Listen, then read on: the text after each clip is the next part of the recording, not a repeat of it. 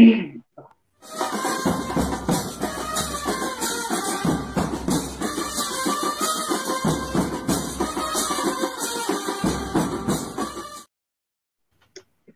tal amigos? Muy buenas noches. Ya es lunes 5 de abril. Estamos iniciando una emisión más de Póker Futbolero. Así que arrancamos y es un gustazo, como siempre. Hay que engalanar el programa. Sí hay presupuesto aquí. En otras televisoras, quién sabe, pero al menos aquí en este medio hay presupuesto. Así que tenemos al buen Elmer Olivera. Buenas noches, amigo Elmer. Hola, ¿qué tal? Muy buenas noches, amigos que nos están sintonizando a este su programa Póker Futbolero un programa donde ya es tradicional los lunes, con toda la información que nos ha generado todo el fútbol mundial, el fútbol mexicano, y por supuesto saludo a mis compañeros. Neto, muy buenas noches. A ti, Super Soccer, detrás de cámaras, al buen Edgar en producción. Y aunque está de vacaciones, pero le mandamos un saludo a Luna donde se encuentre, en las playas de Guaymas o Hawái o donde sea, pero un saludo, ¿no? Entonces, este, pues, Esperemos este, sea de su agrado este programa, una emisión más, donde el contenido lo, lo tenemos para ustedes y ustedes son los que hacen posible esta emisión más de Póker Futbolero. Adelante. Así un tanto presupuesto hay que ya está la amiga Luna, ya anda por allá, eh, pues no sé en qué, en qué estado, pero estará ya de vacaciones. Y claro que a ver presupuesto tenemos al hijo pródigo del buen este, deportivo de, de las Chivas, mi amigo Neto Benítez, mejor conocido como el presidente deportivo de las Chivas. ¿O no, amigo el Neto? Sí, así es, el Ricardo Peláez Jr., ya sabes, el Ricardo Peláez del fútbol, del fútbol de entre amigos. ¿Qué tal? Muy buenas noches, Elmer, Super Soccer, un, fuerte abrazo, un gusto estar con ustedes, a Edgar que está detrás de cámaras, a Luna que que, se, que dejó a Super Soccer un rato. no es cierto, Luna, te mandamos un fuerte abrazo y un saludo hasta donde estés con un coco en la mano, eh, ahí por ahí echándote unas bailaditas, con todo respeto. Un gran programa que nos espera. Así es, y es que es momento de hablar de lo que nos dejó la mística jornada número 13. Después de la fecha FIFA, muchos equipos, en mi punto de vista, les faltó ese punch que tenía en la jornada número 12. Después de la fecha ya parece que se olvidaron del fútbol mexicano y apenas empezamos la pretemporada. No hubo buen fútbol, al menos en lo que yo puedo opinar. Y también, si el presupuesto nos, nos lo permite, estaremos hablando de la Conca Champions y las tradicionales rapiditas de mi buen amigo Elmer. Y Neto Benítez, tienes información también de, pues, de las mujercitas. Claro, así es. Vamos a... Eh al final de esta emisión, con gusto, les voy a dar la, mejor información sobre el fútbol femenil. Por ahí cabe destacar la convocatoria femenil eh, de la selección mayor nacional que va a enfrentar a España, que es uno de los partidos más sonados eh, de esta selección. Y bueno, va a haber, hubo sorpresas por ahí, sorprende mucho el, llamado a, a Nicole Pérez, jugadora del Monterrey, y obviamente se tenía que esperar el llamado Alicia Cervantes, la goleadora de las Chivas, que ya lleva los mismos goles que el equipo varonil. Sí, claro, claro, claro. Esa licha de veras que ha robado el corazón de muchos, incluido algunos de nosotros. Pero bien, entramos en materia, en punto de las 9 con 42. Prendan su dispositivo móvil, tráiganse a los muchachos, tráiganse a los niños y tomen su cafecito con nosotros antes de toda la información. Y bien, el viernes pasado se pronosticaba un partido de resultado reservado porque se enfrentaba allá en el Estadio Cuauhtémoc el Puebla recibiendo al quinto grande, al buen Mazatlán, y de grande ya no le quedó nada porque sucumbió 3 por 1, incluso un partido donde inició ganando Mazatlán y Puebla pues que me lo, me lo retacha directito a, a Mazatlán con tres pepinos al lomo. Amigo Elmer, ¿qué te parece este partido lleno de, de, volteretas? Hombre, iba ganando Mazatlán y terminó por ese vapuleado de, Puebla. Pues sí, eh, la verdad yo creo que tú comentabas al inicio que no, no viste fútbol en este regreso de, la del, de, después de la fecha FIFA. Yo creo que para mí este fue el mejor partido de la jornada, futbolísticamente hablando. ¿no? Porque Puebla la verdad es que sí me, me ha gustado cómo, bueno, en su casa se ha hecho hasta cierto punto fuerte, ha desplegado un, buen fútbol. A mi gusto fue el mejor partido en lo futbolístico, valga el pleonasmo. Eh, por ahí otros equipos sacaron resultados, ganaron y demás, ¿no? Eh, por no decir que también a mi gusto, el América creo que le he visto el mejor partido futbolísticamente hablando que le he visto. Digo, ya pasaremos más adelante en el tema de, del América, ¿no? Eh, pero hablando de ese partido, creo que Puebla fue muy contundente, eso sí. Ojo con Ormeño, que ya fue convocado para la selección peruana. Y, pues, dado que no lo quiere el Tata, pues bueno, Perú sí lo quiere y seguramente, seguramente va a asistir va a jugar Copa América si es que hace bien las cosas allá, lo convence también a su técnico. Adelante. claro, Si, es que, si es lo decide, ¿no? Porque él también esperaba más el llamado del Tata Martino que de la selección peruana. Pero ahorita que se le está dando la oportunidad con Perú, yo creo que debería de aprovecharla, la, subcampeona de. Tú fueras Ormeño, ¿por qué tú fueras Ormeño en estos momentos, ¿por qué, por qué de, eh, selección te decidirías a jugar?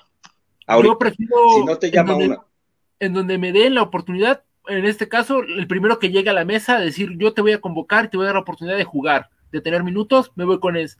Porque ya estuve esperando mucho, mucho tiempo el, llamado del Tata Martino, ya estuve esperando mucho el llamado a la selección mayor y no se me da. Entonces yo prefiero irme a, un, a la otra selección, en este caso Perú, en donde sí me van a valorar, donde sí me van a poder dar los minutos y pueden contar conmigo. Y mira que si te va a Perú, yo lo aplaudo porque va a estar bien arropado con una foquita farfán, con este Pedro. Este, eh, ¿Perdón? Con Pedro Galese, el portero. O sea, con buenos jugadores que la verdad yo creo que no es por nada, pero pues el Tata mismo dijo que le sobran delanteros a la selección de México, pero bueno. Eh, para concluir un comentario. Para concluir mi comentario, yo creo que Puebla, este, ahí va, ahí va bajita la mano, ya está eh, colocado ya ahí en el quinto lugar, en el sexto lugar para ser exactos por debajo de Atlas, pero yo creo que por ahí se duerme Monterrey y Santos en la recta de final del torneo y por ahí Puebla se puede meter de manera directa, ¿eh? con su fútbol que está desempeñando, yo creo que le alcanza sí para competir. Por supuesto que le va a alcanzar a Puebla para competir. Lo de Mazatlán, pues, ¿qué les digo? Definitivamente una de cal por dos o tres de arena. Entonces, este, ya es decoroso lo que vaya a hacer Mazatlán aquí a lo que resta del torneo regular. Y bien por Puebla, la verdad es que para mí me gustó este partido. Yo creo que yo lo puedo llamar partido de la jornada, sin ser dos equipos que llamen mucho los reflectores al público y demás de convocatoria. Adelante, ese es mi comentario. Neto, yo creo que el profe Tomás Boy no va a pedir finiquito cuando se vaya de Mazatlán, porque vaya vida la que le están dando allá y no le da ningún resultado. Honestamente, a Mazatlán no se le ve un estilo de juego diferente a lo que ha mostrado estas 12 fechas anteriores y lógicamente Puebla iba a aprovechar. En la defensa traen un carnaval, entonces ni hablar. Se fueron vacunados literalmente y no de COVID allá de Puebla. Claro, pero es que ya se le ha dado mucha oportunidad al jefe Boy. Sabemos de la calidad de Tomás Boy, sabemos que pudo lograr entrar a liguilla con un Atlas en, sus tiempos, donde estaba el Cone Brizuela, donde estaba Omar Bravo, eh, que no tenían jugadores de nombre, o sea, el Cone Brizuela apenas estaba haciendo del fútbol. Entonces, yo creo que apuestan al proyecto del, del jefe Boy para la próxima temporada, pero yo creo que ya la gente de Mazatlán a decir, oye, ya regálame una alegría, ¿no? Ya, ya han sido muchos, muchos los los trancazos que me has dado y por ahí la, la, banda musical que patrocina al equipo de Mazatlán, pues también yo creo que ya deberían por lo menos meterle un buen billete para cambiar de director técnico. Eh, ya, ya han sido demasiados las oportunidades que se le ha dado al jefe Boy. Con menos de eso despidieron a Cardoso, con menos de eso despidieron a, en, su, en su época al, Chapo, perdón, al Chapo de la Torre. Entonces, yo creo que ya, ya, ya fue mucho lo de Tomás Boy con, con el Mazatlán, muy bien por Puebla, la verdad Ormeño está demostrando un gran nivel, como lo decía mi compadre Elmer, eh, yo creo que ya, o sea, Puebla va a estar en, el repechaje, sí o sí, ¿no? Puebla va a ser un claro candidato a alzar el título de este, de este torneo, porque el fútbol nos está regalando eh, muchas, muchas sorpresas, y vaya que si por primera vez siento que va a haber otro campeón que no va a ser América o Cruz Azul en el torneo y no lo digo por Puebla, lo digo por los equipos que vienen peleando muy bien en la, bueno, abajo de la tabla en repechaje y yo creo que para mi gusto ya se debe ir Tomás Boy, eh, del Mazatlán deberían traer a otro técnico que pudiera tomar bien las riendas y que le cambie la cara de la moneda al equipo de Mazatlán. Así es. Bueno, ya dos partidos adelante hablaremos también del Tijuana, pero quise aprovechar la oportunidad porque, uno, eh, en mi punto de vista, malísima la actuación que tiene Viconis porque se hace expulsar muy, muy mal. De hecho, yo lo noto desconcentrado en partido. Dos amarillas estúpidamente este, ganadas. Digo, no mal sacadas, sino bien ganadas por parte de Viconis. Y este chavito que entra, lógicamente, pues me lo mandaron contra el paredón y prácticamente pues era eh, fusilado, ¿no? Pero eh, quería comentar también que se habla mucho, se están manejando los rumores en que pudiera ser que el Piojo Herrera vistiera ahí la playera del Tijuana como el director técnico y que Pablo Guede llegara a Mazatlán. Quizá ustedes creen que Pablo Guede pudiera levantar este Mazatlán. No. No, yo concuerdo con Elmer, no, no se puede levantar el Mazatlán, se necesita un proyecto que esté bien fundamentado, necesita un proyecto que traiga jugadores y no nada más eh, delantera, sino también defensa. En delantera no se preocupan, está Camilo Zambeso, pero en la media y, y en la parte de atrás, no, o sea, no tienen nada. Mazatlán está jugando a lo que, pues a lo que Dios quiera. Mazatlán está jugando a, un volado, ah, sí, este, pues voy a poner a este, este, este en la defensa y en la media, pues te, te refuerzo con uno, pero de ahí en fuera, yo creo que las estrellas del equipo estrellas es Viconis junto con Camilo Zambeso y eso no debe ser en un equipo. Sí, porque Aristegueta ha estado en, lesionado y ha llegado a, jugar, pero pues no al 100%. No se nota una Aristegueta como al inicio del torneo, al menos en el plano emocional, en el plano futbolístico, no se nota un, este, a un pelirrojo pues motivado. Honestamente, yo lo he visto cabezbajo, ¿no? Pero bueno, Vámonos a otro partido súper, súper emocionante. Allá en la frontera, Juárez recibía a la máquina de Cruz Azul, la máquina que esperaba llegar al 11, ese anhelado 11, y pues que era una marca literalmente personal para el equipo de Cruz Azul. A este partido es uno de los que me refiero cuando no vi nada de fútbol. Cruz Azul está sacando los resultados así, tal cual, de panzazo, con un 6-0, porque prácticamente ni siquiera la decimal uno alcanza después del 6, y un Juárez que también se notaba, pues ni por dónde, yo pensaba que iba a ser solo por cero, hasta como que le brilló la ardilla al cabecita, sacó un fusil, y con eso le da el triunfo a Cruz Azul. Elmer, ¿qué te parece este partido? Igual de, de viernes por la noche. Pues en general, creo que eh, les comento algo rápido. La jornada siempre se destaca la cabalística, la jornada 13, por darnos resultados sorpresivos, ¿no? Porque a veces normalmente ganan los que no deben de ganar y, así, ¿no? Y pierden los que los que no tienen que perder, valga el pleonasmo. Entonces, en esta jornada sí me, me, sorprende a mí porque pues no se dieron muchas sorpresas que digamos, ¿no? Yo creo que en el presupuesto o en los pronósticos estaba que Cruz Azul le ganara a Juárez, Mm, quizá no por la mínima, quizá un poquito más. Eh, Cruz Azul fue incisivo, creo que fue el que más buscó el arco, tuvo tres oportunidades de gol por nada del equipo de Juárez, tuvo el dominio de la posición de la pelota. Eh, sí, a lo mejor este eh, se encerró un poquito también Juárez, ¿no? Y eso también le dificultó a, a, Cruz Azul, pero pues por ahí este, tienen a jugadores también que individualmente te pueden sacar o generar alguna jugada y, pasa lo que pasó, ¿no?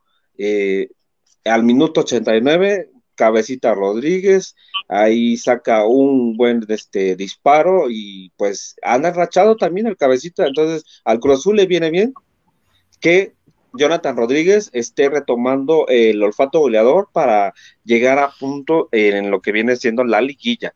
Ya recordemos que Cabecita pues no venía marcando goles, hasta ahorita que ya lleva seis, me parece, si no me recuerdo, siete, ya no está lejos de alcanzar a Funes Mori y Canelo, que van en, compartiendo el liderato de goleo. ah, con nueve tantos en estos momentos y para las cuatro jornadas que restan, yo creo que eh, si se aplica el cabecita puede ser bicampeón de goleo, ¿por qué no? Y, y llegar fino, llegar bien, pero bien fino para la liguilla y para Cruz Azul, ¿no? Porque pues dos goles los venían realizando los mediocampistas hasta los Alvarado, los Romo, los este Pineda, no sé, hasta Angulo que también venía de un este de un momento no tan agradable futbolísticamente hablando, hasta Angulo ha hecho goles, ¿no? Entonces, este, yo creo que lo único que falta en conectarse en Cruz Azul es el, hijo del Chaco, Santi Jiménez, porque tan es así es que no lo pudieron llamar y, y con, eh, pues ahora sí que con fundamentos, ¿no? No anda, no anda a tono para asistir a, a las Olimpiadas. Entonces, este, Cruz Azul, bien, nuevamente una victoria, 11 ya, es un récord eh, institucional, va por el récord eh, por el récord del torneo, entonces vamos a ver. Aparentemente la tiene fácil contra Chivas, pero por ahí Chivas sale más inspirado o juega al error del Cruz Azul y, les, y les corta la racha, ¿no? Que hasta cierto punto yo decía en otras jornadas pasadas, pues no se vería mal que Cruz Azul llegara a perder ya un partido, ¿no? Para que se no se relajen como tal y lo tomen a que pues deben de estar más que concentrados. porque me pueden decir que llegue con todas las victorias de aquí al, a la jornada 17 e imponga récords los que me digan, pero si en la liguilla vamos a ver a otra, la otra cara de la moneda, a otro Cruz Azul que definitivamente eh, la Cruz Azulea en las liguillas, pues, de, qué va, de nada va a servir que establezca todos los récords, ¿no? Ese es mi comentario al respecto. Bien por Cruz Azul hasta ahorita. Neto, vivimos en un mundo de caramelo los de Cruz Azul. Honestamente, nos han, nos han este, vendido esta trágica historia de Cruz Azul y las Cruz Azuleadas. Te nombro del mundo de caramelo porque ahorita los fanáticos de Cruz Azul dirán candidato número uno al título, eh, como bien dice Elmer, pues van a romper otro récord, eh, ya se rompió uno, están jugando bien, se están dando los resultados, pero los... No, no, no, bien no están jugando, están siendo efectivos, contundentes, están siendo constantes, pero bien, bien, no, no han jugado así que digas bien, bien, por fin. de América. ¿eh?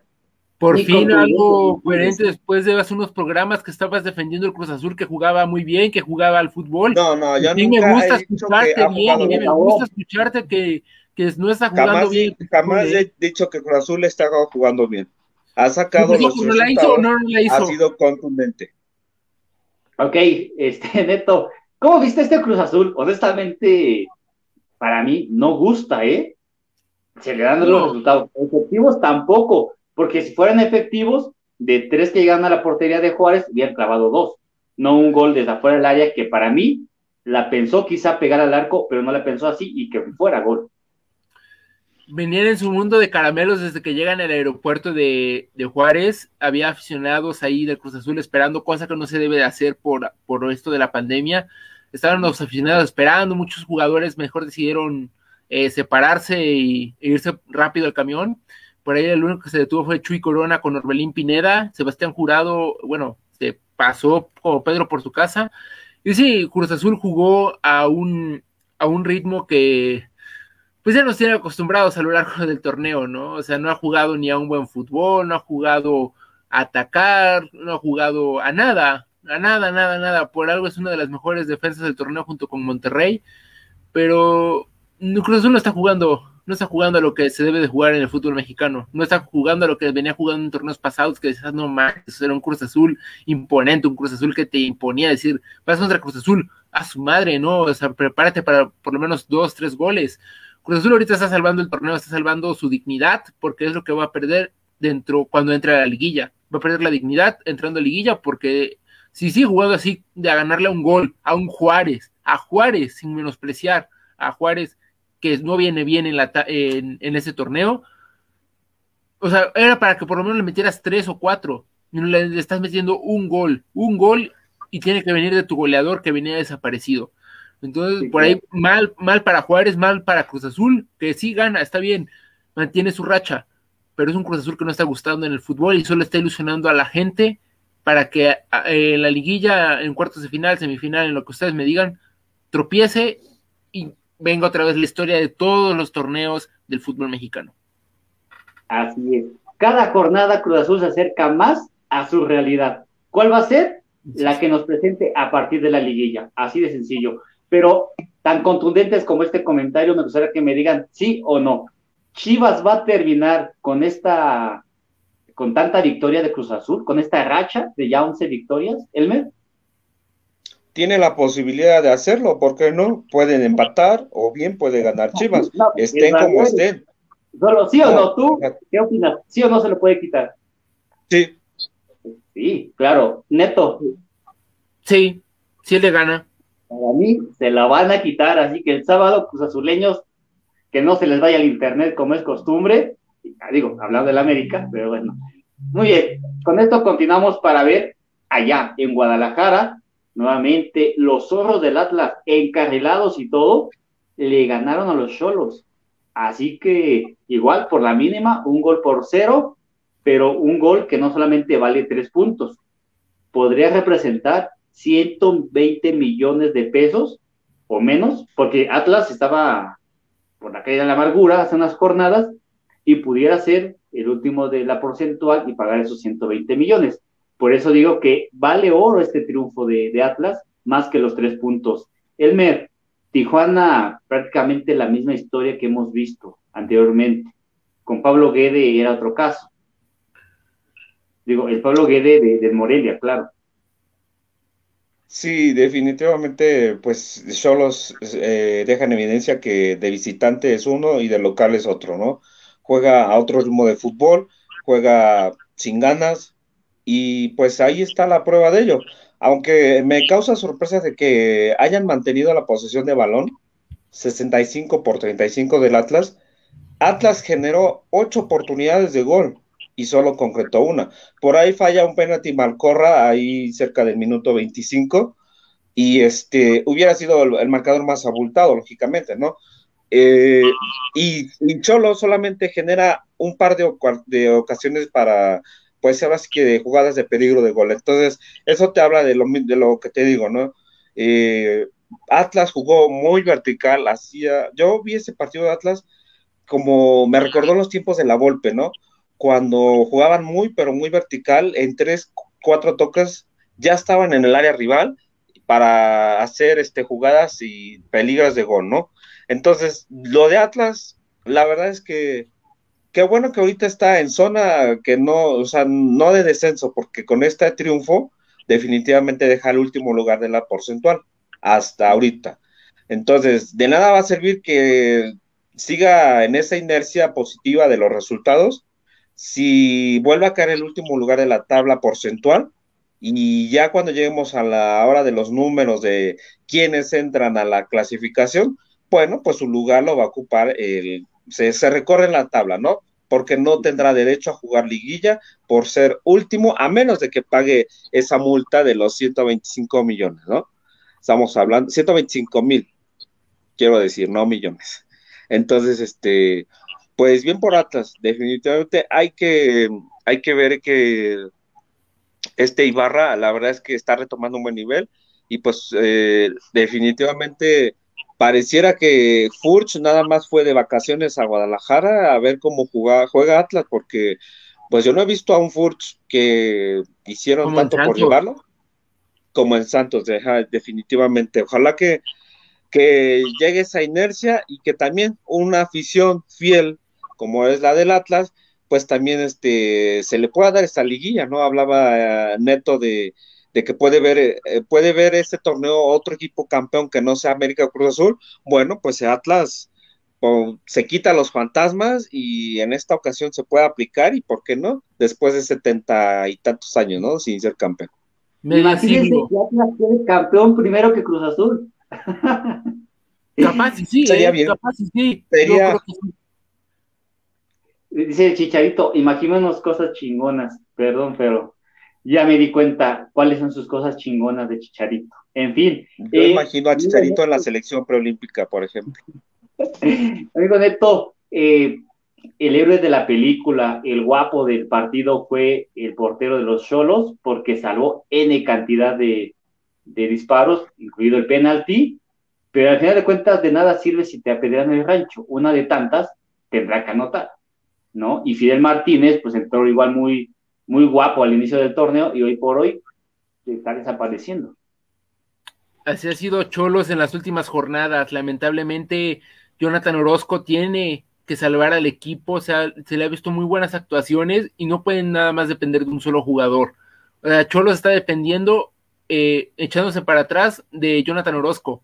Sí, está bien, es seleccionado nacional, lo que ustedes me digan, uno de los mejores porteros de México, pero no puedes, no te pueden estar apedreando la puerta, no te pueden estar eh, eh, tiro tras tiro, tras tiro, tras tiro.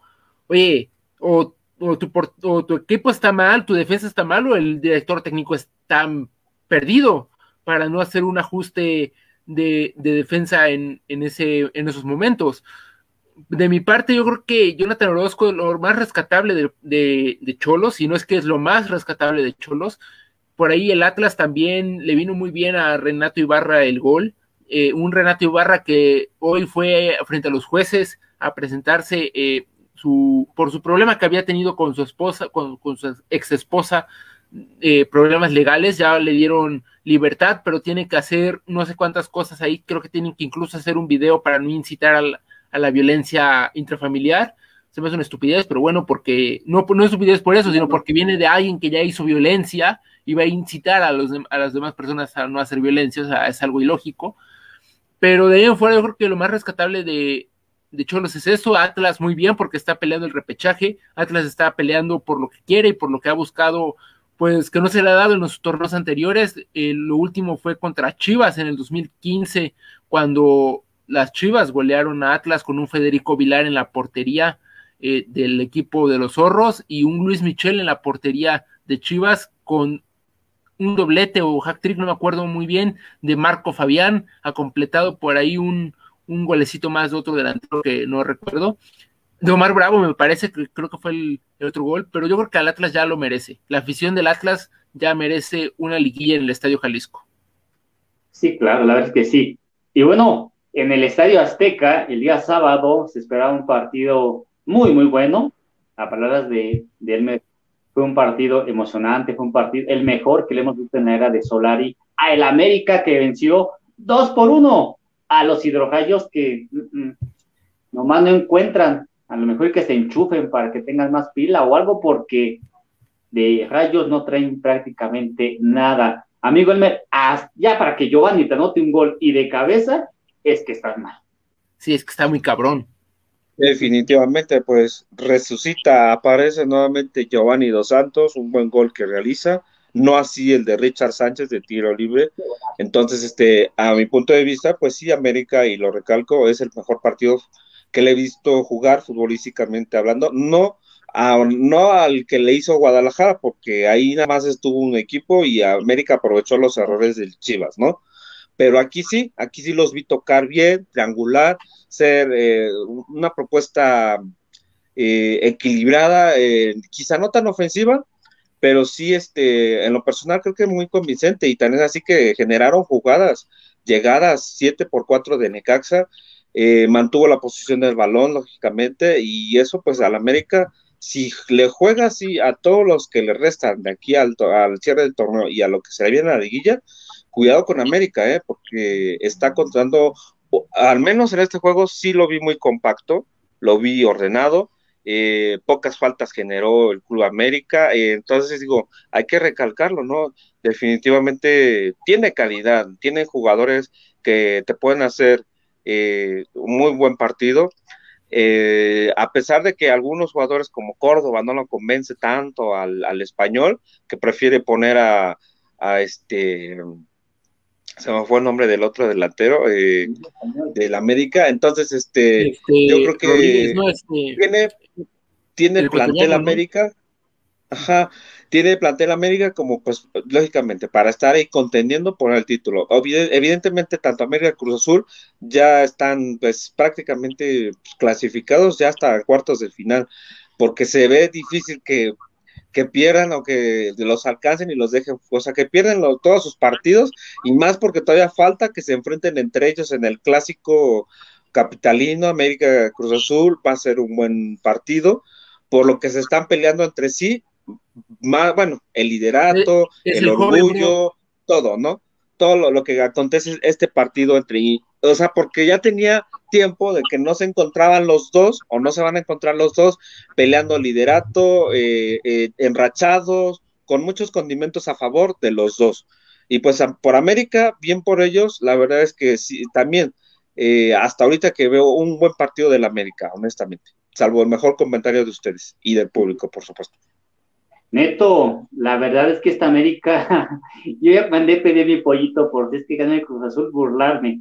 Tengo ahí un buen amigo que es americanista y le tendré que cobrar la frente de hace algún, algún par de torneos. Pero en fin, este Necaxa, independientemente del resultado, estamos acostumbrados a ese torneo a verlo así. Tristemente, el técnico que llegue tendrá que acostumbrarse a el tiempo que esté, aguantar con lo que hay.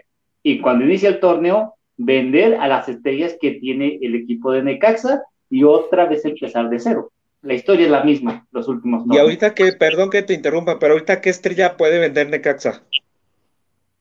Híjole, pues yo no veo ninguna. ¿Sabes vende a Sebastián Fassi, vende a Malagón, vende a Malagón, vende a Sebastián Fassi, ¿no? A los porteros que son, por ejemplo, tus estrellas en este Necaxa. El, que se, el que se rompe la madre, con todo respeto, en Necaxa es Cendejas y nada más Cendejas.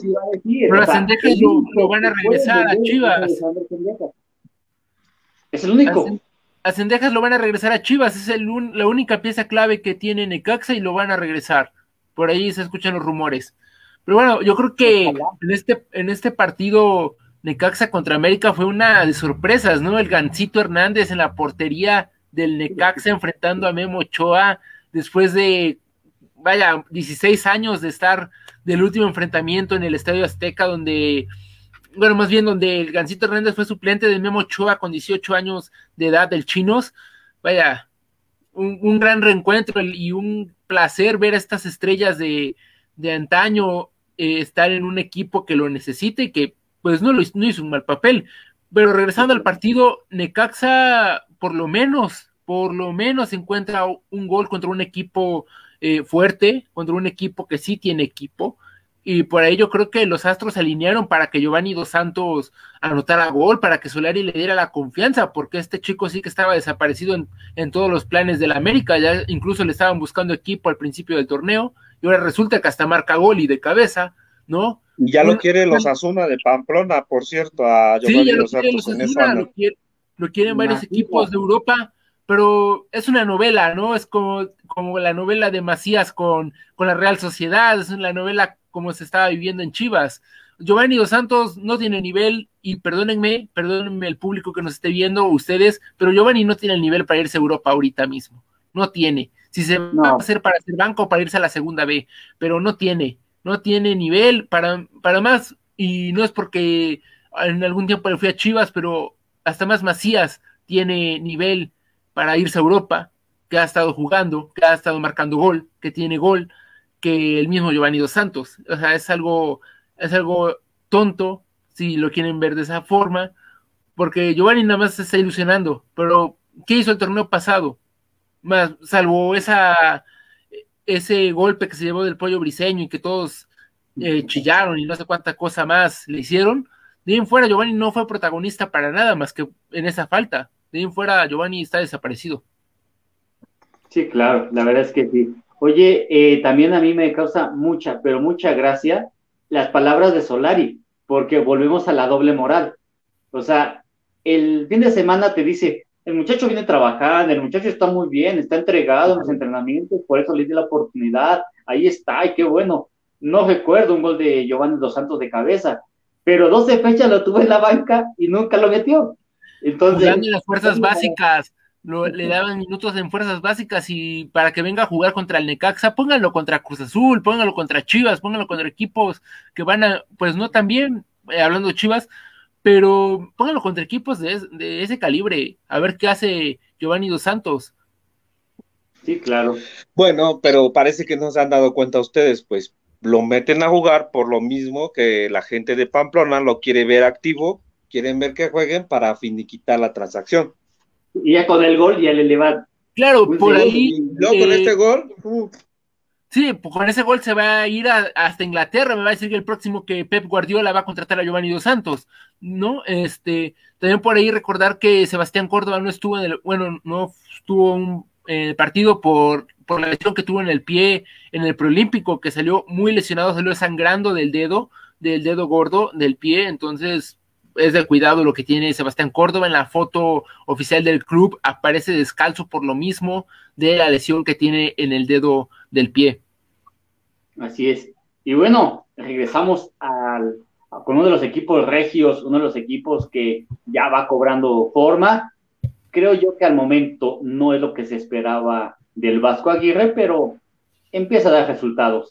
¿Dónde está Gael? ¿Dónde está Gael? Dios mío, ¿dónde está Gael? Lo necesitamos, hazte presente. Anda, este, como linterna verde ahí buscando. Eh, buscando en qué equipo meterse, ¿no? Entonces, ahora el mellizo Funes Mori ya empata, ¿no? Al Chupete, Chupete Suazo en los eh, goleadores históricos de Monterrey y le ganan 2 por 0 a un Atlético de San Luis que volvemos al mismo tema hay equipos que iniciaron bien y ahorita en la recta final del torneo nos muestran su realidad. Por eso insisto en que Cruz Azul cada fecha se, se encuentra más cerquita de darnos su verdadera cara. Pero en fin. Eh, amigo Elmer, dos goles de Monterrey, cero de Atlético de San Luis y Monterrey eleva, eleva su, su nivel un poquito y con eso le basta. Pues yo veo a un Monterrey que está tomando, como dices, ¿no? Este, como que forma, ¿no? No tampoco lo he visto a Monterrey, salvo la goleada que le metió a, a este, a Juárez. Yo creo que eh, Monterrey, mira que a San Luis le pudo haber metido otro par de goles más, pero la verdad es que Monterrey necesita, mm, ¿cómo te diré?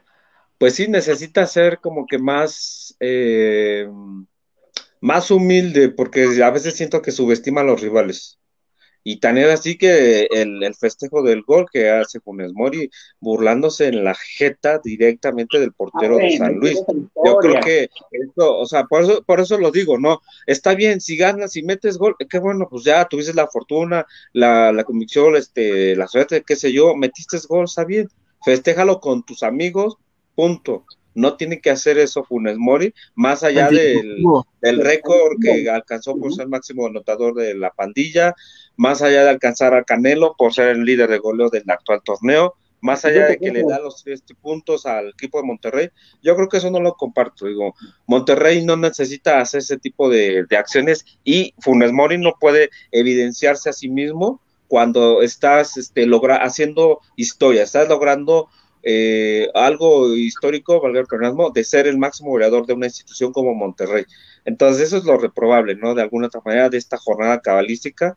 Qué bueno que va eh, tomando forma Monterrey y pues ojalá por, por, los Reyes, pero honestamente a mí no me gusta su estilo de juego eh, del Vasco Aguirre y pues vamos a ver si le alcanza.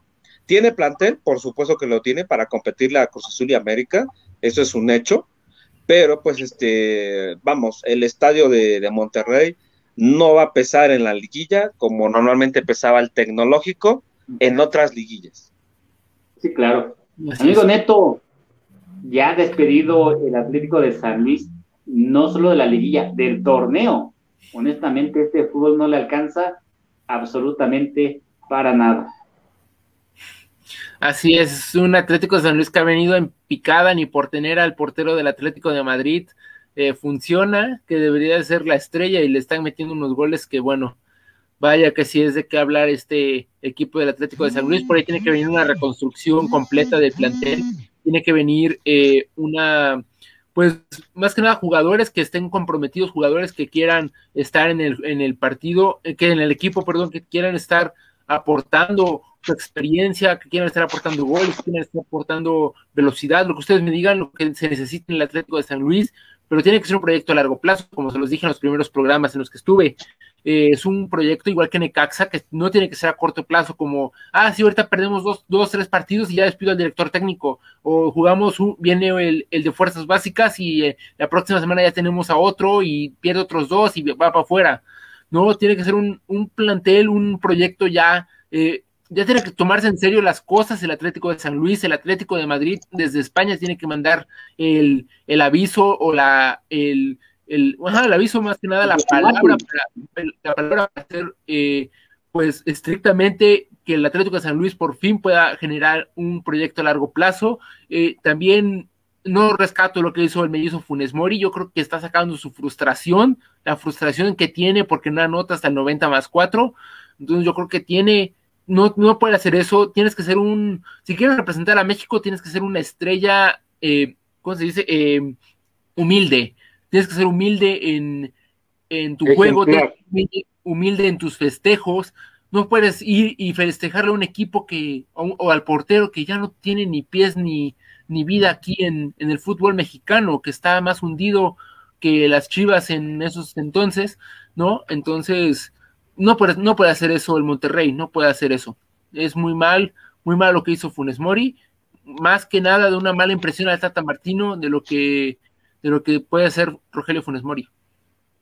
Claro, y también el día de ayer, a mediodía, iba a decir, me trago mis palabras, pero no, porque a pesar del marcador, a pesar de los cuatro goles, fue un partido bastante aburrido, donde Pumas iba 2 por 0 por ahí del minuto 80 todos cantábamos la victoria de los Tuzos y otra vez, la realidad del Pachuca es que no sabe mantener el marcador, no sabe cómo ganar, no sabe cómo jugar un partido. Se le fue el resultado, prácticamente perdió dos puntos y, Pumas ganó uno de la nada, literalmente hablando, le sacó el empate los Pumas y en Seúl, mi amigo Elmer, tienen vida todavía.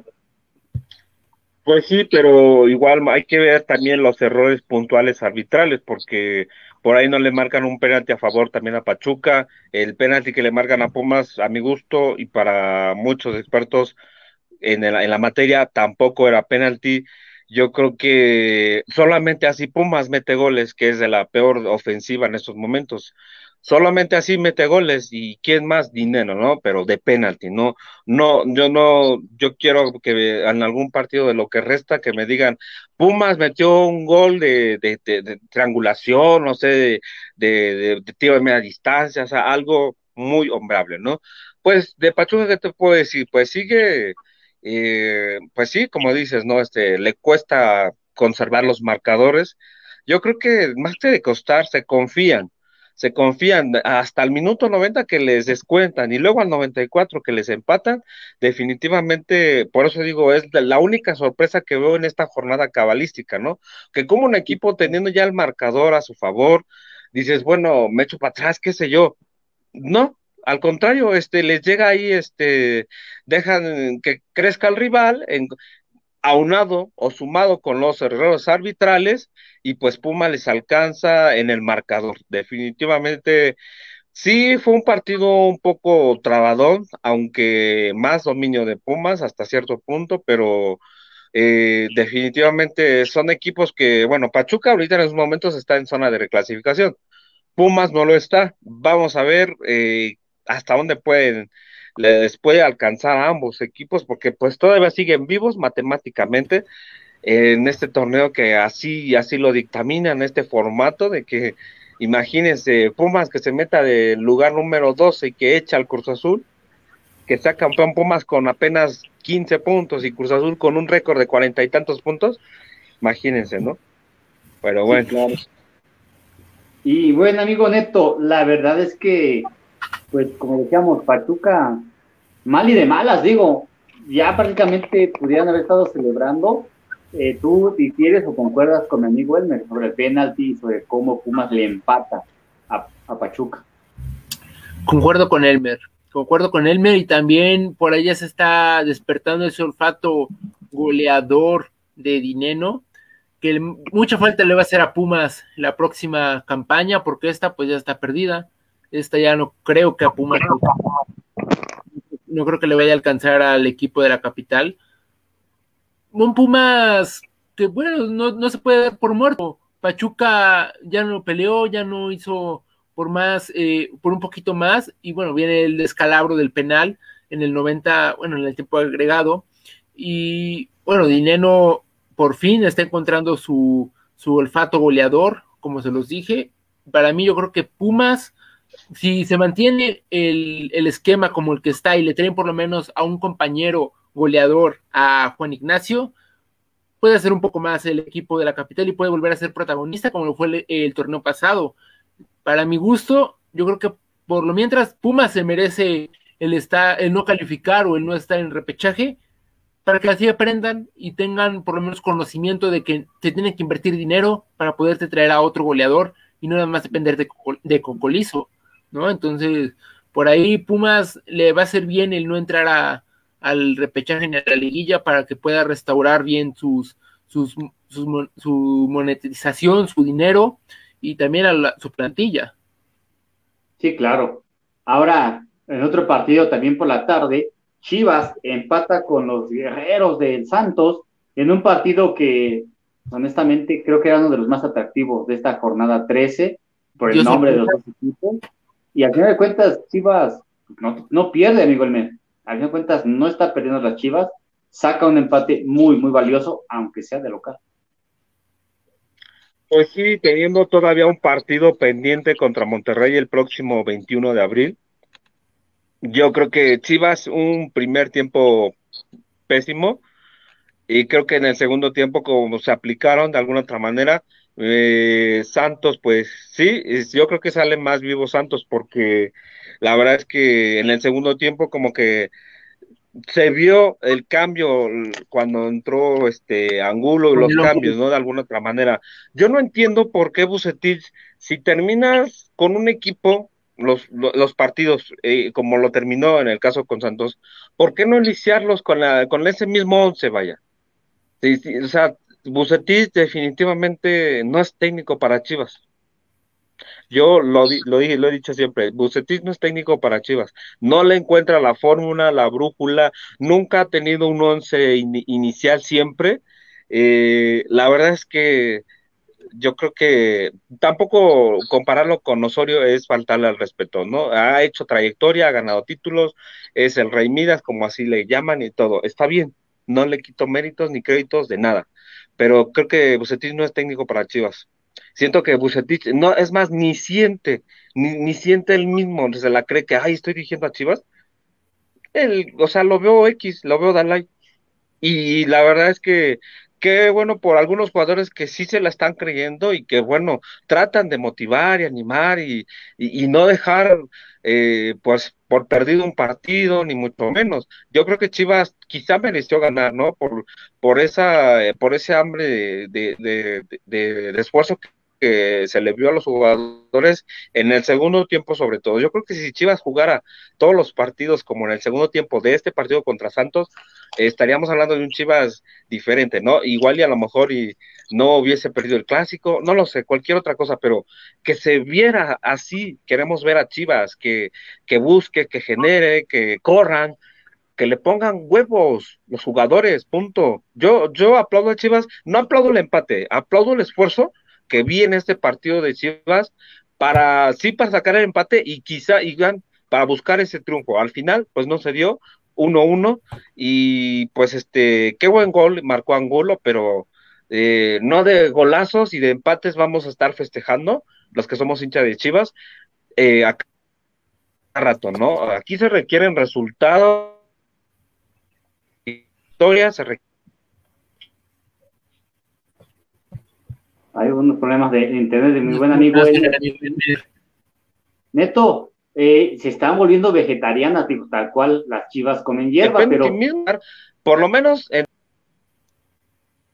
Que le den este ya carnita a la afición chivista. Están flacas estas chivas. Sí, por ahí nos sorprende Víctor Manuel Bucetich con un cambio, bueno, con dos cambios en la alineación titular entra Pepe Toño Rodríguez en sustitución de Raúl Gudiño y entra eh, Isaac, Chapito Sánchez en lugar de Isaac Urizuela y suben a Isaac Urizuela en su posición natural, en donde sí le sirve a las Chivas.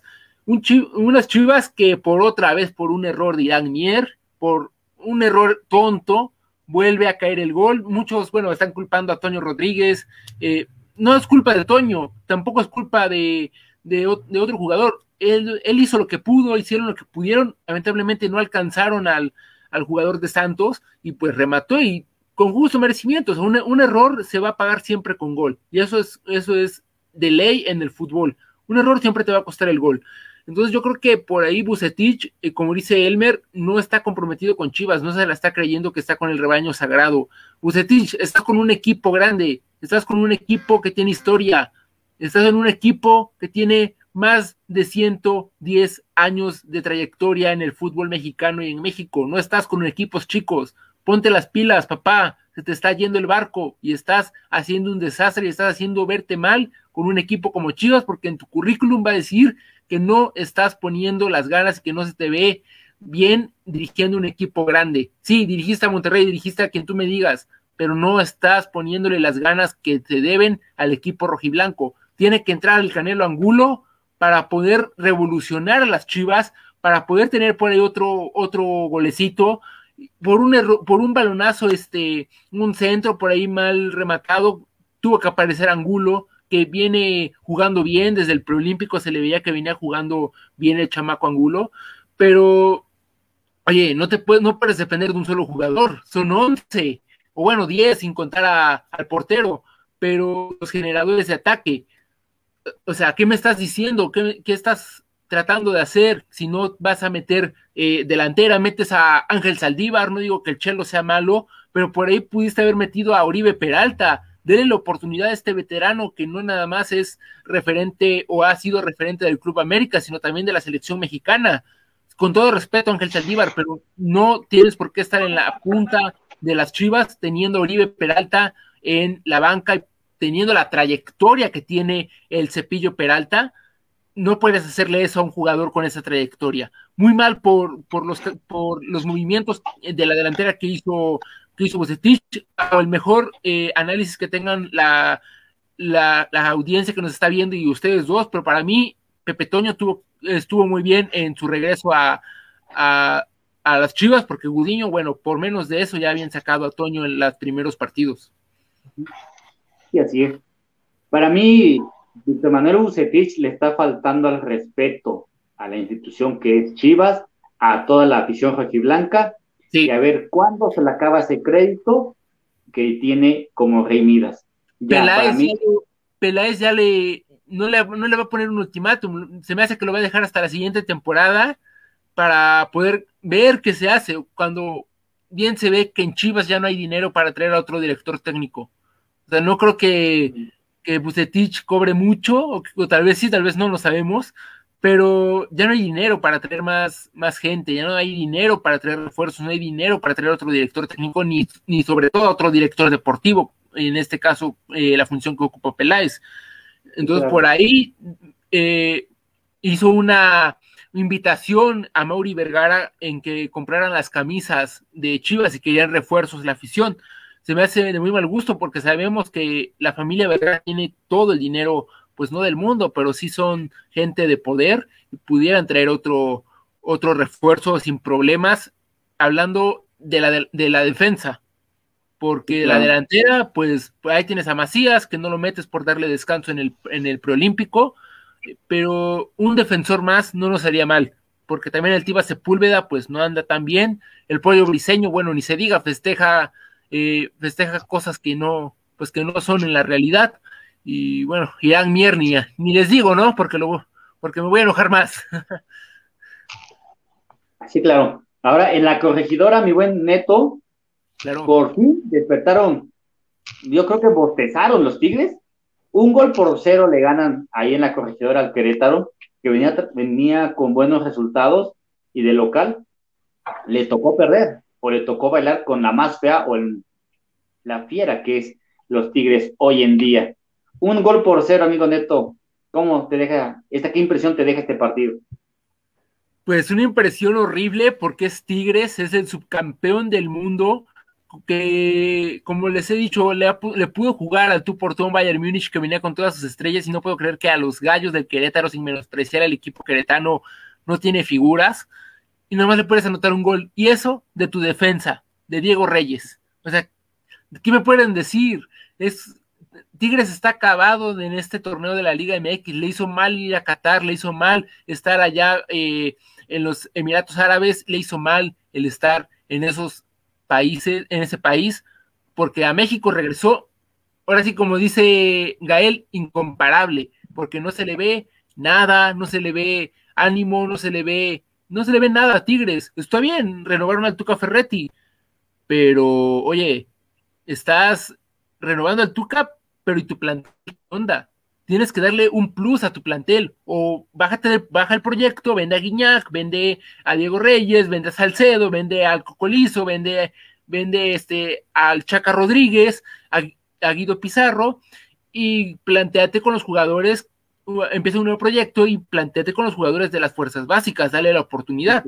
No nada más llegues y digas, ah, yo voy a derrochar dinero por Antoine Griezmann y va a venir Griezmann a jugar a los Tigres y me va a hacer, no manches, vamos a ser campeones de Conca Champions, del Mundial de Clubes, de la Liga MX, de donde tú me digas.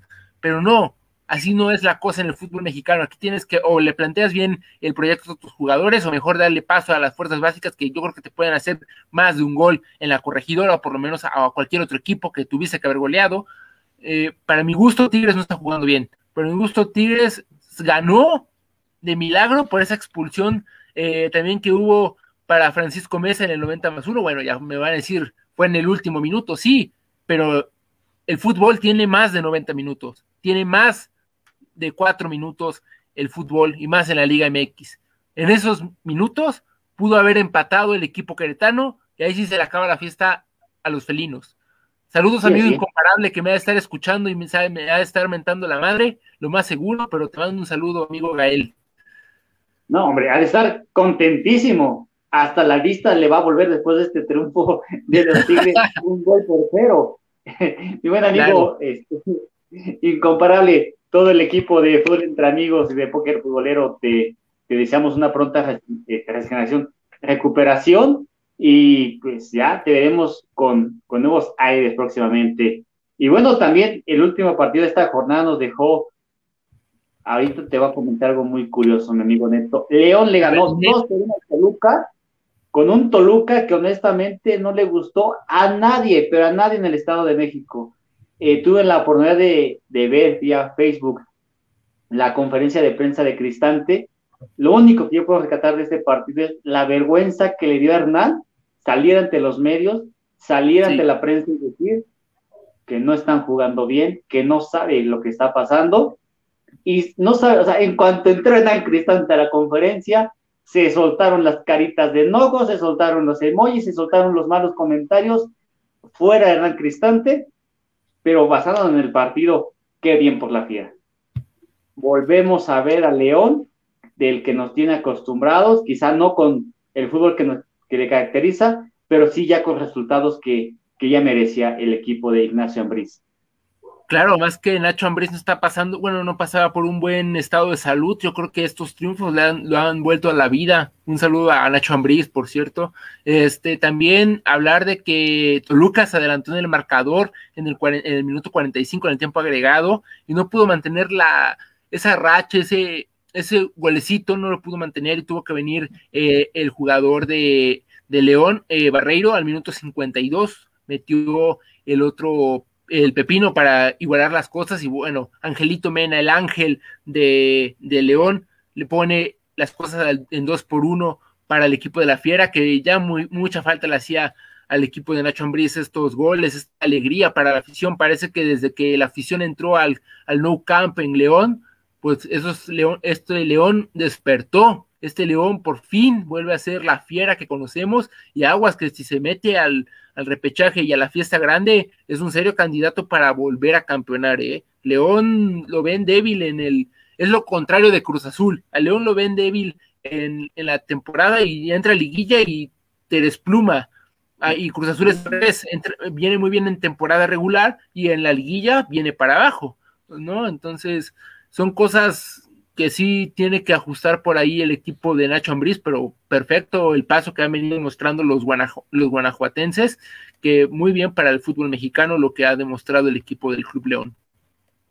Sí, así es. El Toluca ya espera llegar al inicio 10, lamer las heridas el diablo y prepararse para el, siguiente pues, partido. Ya que, ya que echen a, a Hernán Cristán, digo, por menos de eso echaron a Chepo de la Torre, hazme el favor, y no creo que Hernán no pueda, no, no lo puedan echar con todo respeto para el profesor, pero no está, no está proyectando lo que venía proyectando las primeras jornadas, no viene demostrando lo que, eh, lo que venía soñando la afición de Toluca con la, con la llegada de este seleccionador, eh, bueno, toluquense, y también el problema es en la portería, porque tú me puedes decir, eh, amigo Super Soccer, la audiencia que nos está viendo, está el pollo Saldívar, sí, ¿cuántos errores no nos regaló con Pumas? Está Luis García, que le dieron la oportunidad y lamentablemente también tuvo errores en, en Toluca.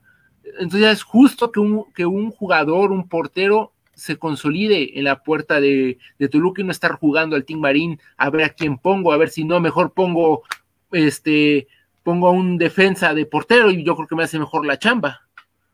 Sí, claro.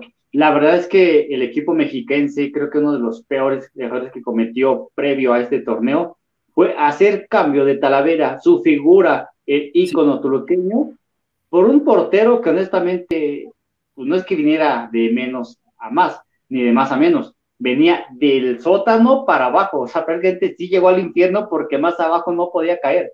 Pero en fin, así, así las cosas. Con esto terminamos el tema de la Liga MX, estos Guardianes 2021, y vamos a analizar también muy rápidamente, amigo Neto, los partidos de la Conca Champions, porque ya, ya habrá partidos de la Liga de Campeones de la CONCACAF justamente ya en octavos de final, donde cuatro equipos mexicanos estarán participando. En punto de las 7 de la noche estará jugando Atlantic United del Cubo Torres y posterior a ello jugará el Arcaye, que es un equipo haitiano, contra el Cruz Azul. Así que podría cobrar más confianza el equipo de Cruz Azul previo a su partido de Guadalajara. En punto de las 9 de la noche se, se viene este partido quiero decir emocionante, pero honestamente creo que ante un equipo de Cruz Azul, con todas sus figuras, contra un equipo haitiano que honestamente tiene cuatro años de historia, sí ha sido campeón, pero no le representaría mayor problema a Cruz Azul. Habrá que ver el partido y después analizarlo, amigo Neto. Cruz Azul no fue con todas sus figuras, Super Soccer, eh, por lo que estuve leyendo, viajó sin nueve titulares. Están menospreciando al, al equipo eh, lamentablemente, como ustedes saben, pues el Arcaye pues no es tan conocido, no tienen, lo buscan en, en, Google y no aparece ni siquiera la foto del equipo. Pero Cruz Azul está menospreciando el equipo, ¿no? Cruz Azul está volviendo a hacer lo que muchos equipos hacemos o hacen en México, despreciar al rival. ¿Por qué? Porque piensas que por tener cuatro años de historia no te puede hacer un, un, partido, no te puede eh, empalmar por lo menos un gol. Yo creo que es falta de, de experiencia de Reynoso al no querer convocar a los nueve titulares que no viajaron, pero también está, está esperando un partido contra el Guadalajara, un partido que no va a ser nada fácil para el equipo de la máquina, ni tampoco para el Chiverío, pero dejar que el Cruz Azul B, si así lo quieres ver, Super Soccer eh, audiencia, juegue este partido, se me hace un poco con falta de respeto, como lo dijo Tomás Boy cuando enfrentó al Cruz Azul, eh, que le puso al, Cruz Azul B. Una falta de respeto para el equipo y para, para el torneo que es, que es la Conca Champions. Sí, claro. Ahora también otro partido importante, el próximo miércoles, prácticamente pasado mañana, igual a las 7 de la noche, el León estará recibiendo al Toronto, otro equipo tan importante, creo que un poquito eh, más más este, parejo este, este, encuentro, pero al final de cuentas los equipos mexicanos se caracterizan en llegar a la final entre puro mexicano y lógicamente disputarse la final y el Mundial de Clubes hace ya muchísimo tiempo, una, una sola ocasión, la ha ganado un equipo que no sea mexicano. Entonces, un equipo de León que si ya bien le ganó al Toluca, pues viene rachado. ¿Y qué esperamos, amigo Neto? ¿Qué le depara a el Toronto? El Toronto es un equipo fuerte y ustedes lo vieron en la final del 2018, me parece 17-18 contra las Chivas Rayas del Guadalajara, donde Toronto le costó, le costó el, el perder porque es un equipo que se está dando a conocer por ahí, bueno, ya se fueron unas estrellas de, del equipo en respecto a la última final que disputaron, pero es un equipo que se considera eh, fuerte en Estados Unidos, en la MLS, por tener esa garra, por tener ese compromiso con la camiseta y con el director técnico para poder afrontar estos, estos compromisos. Están muy bien preparados. Recordemos que la MLS aún no, aún no comienza. Entonces, peor tantito para, para el equipo de León porque tienen más descanso. León viene jugando. Entonces, por ahí se le puede complicar un poco a, al cuadro Esmeralda, pero yo creo que sacan el, ese resultado que necesita el Club León para avanzar. No la tendrá fácil. Toronto, como se lo repito, es un equipo fuerte, es un equipo que no se va a dejar así porque sí. Le gusta luchar, le gusta atacar, pero también su defensa, su, perdón, su, su, su talón de Aquiles es la portería en aquel entonces. Ahí tendría que checar bien este Ignacio Ambriz, si vas a meter ya de lleno a tu cuadro titular, a tus goleadores, o vas a, guardarte algo para la vuelta. Así es. Y acabando este partido de León, ahora sí que nos enrachamos y seguimos con el Olimpia frente a las Águilas del la América. En punto de las nueve de la noche, las Águilas van de visita y vamos a ver, porque también te decía yo, ¿no? Que son equipos importantes de los mejores actualmente de fútbol mexicano, salvo ahorita el que hablemos, pero bueno, al menos el América está en el segundo puesto general y vamos a ver este partido que estamos hablando de los de ida, te va faltan los de vuelta, amigo. Claro, América que viene demostrando que por algo es el uno de los cuatro grandes del fútbol mexicano, viene, viene jugando bien, hizo un partidazo contra Chivas, hizo por ahí se le ha dificultado un poco el juego del balón en los últimos partidos. Contra Necaxa hizo un buen partido, no lo de mérito, pero para eso Larry le tiene que meter más cabeza, porque ya no son equipos de aquí de México, son equipos extranjeros que nos van a nos van a apedrear, ¿no? O sea, nos van a apedrear el rancho, nos van a salir a jugar al tú por tú, nos van a salir a tratar de ganarle y poder quedar eliminado el América en estas instancias. Lo veo difícil que el América quede eliminado por el plantel que tiene por Solari que sabe manejar estos partidos, no por algo estuvo dirigiendo al Real Madrid en, en unas ocasiones en un corto tiempo, pero por ahí puede llegar la sorpresa del Olimpia contra las Águilas del América, que si el América se descuida y Memo Ochoa se descuida, por ahí va un gol, ¿eh? un gol define todo,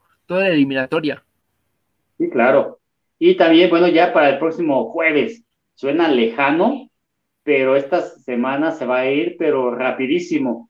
Atlético Pantoja, decía unos rayados de Monterrey del buen profe Vasco Aguirre, que también de a poquito en poquito empieza a mostrar fútbol, empieza a mostrarse un poquito más sólido, al ataque ha empezado a notar goles, algo que carecía el equipo regio, pero eh, no tampoco tendría que representar así como que mucho problema. Creo yo que si el Monterrey vaya y empata, aquí en Monterrey tendrá mucho, mucho más este, fácil el partido.